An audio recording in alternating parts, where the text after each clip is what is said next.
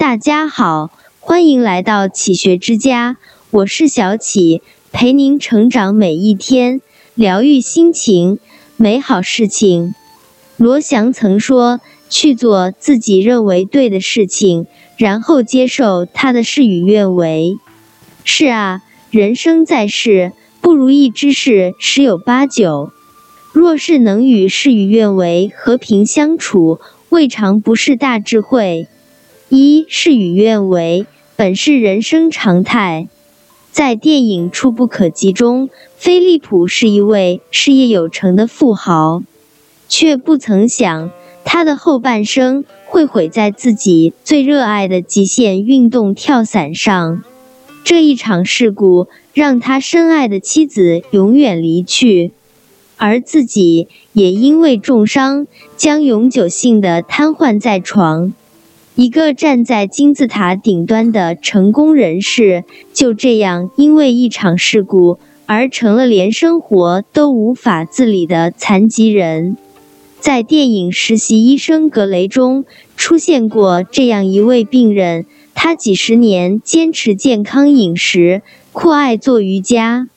为了健康，他极度自律，放弃了生活中的很多乐趣。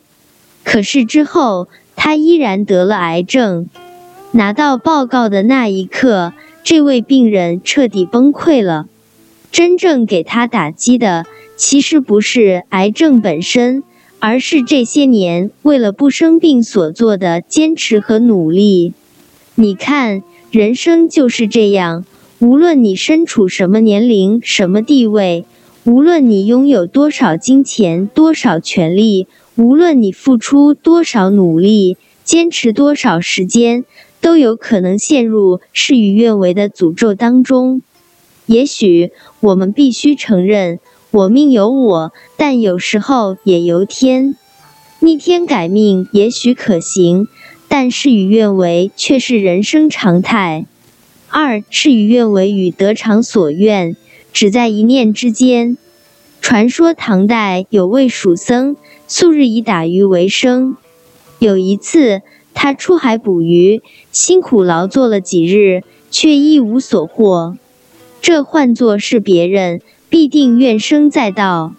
可蜀僧却在垂钓中领悟到了禅机，于是写下了这首流传千古的禅诗：“千尺丝纶直下垂，一波才动万波随。”夜静水寒鱼不食，满船空载月明归。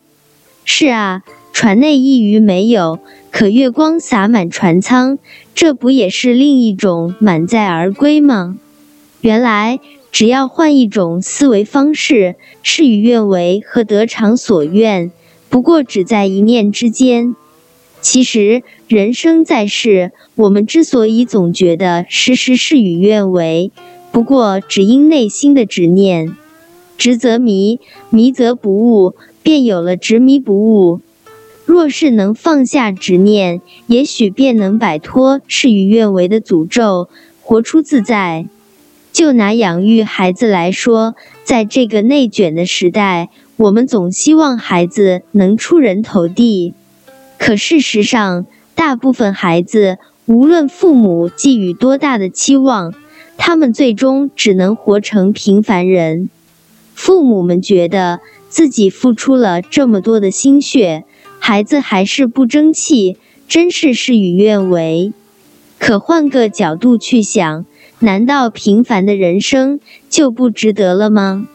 曾看过一个孩子写的作文《藏在角落里的我》，他用稚嫩的笔记写下触动人心的话语：“我的梦想。”是当一名木匠。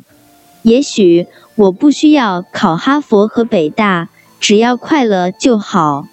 并不是每个人都不能在角落里，因为每个人都可以像角落里的花朵一样芬芳。而我就是那个藏在角落里的人。多么温暖的话！如果我们能放下望子成龙的执念。懂得欣赏那个平凡但快乐的孩子，那么事与愿违也会变成得偿所愿。三人生很长，别在意一时的事与愿违。古人说：“吃之东隅，收之桑榆。”很多时候，那些事与愿违，可能是为将来的某件事做铺垫。就好比刘勇一辈子怀才不遇，没有如愿以偿的科举中第，可也因此而专注于此作，一生佳作无数，名满天下，号称凡有井水处，即能歌柳词。又好比苏轼年少中进士，春风得意。可却因为一场乌台诗案，一贬再贬，从京都到海南，从炎热到酷寒，他都经历过。可是苏轼并没有自怨自艾，他总相信所有经历皆有因由。于是，当他被贬到黄州时，他纵情山水，写下了千古名篇《赤壁赋》。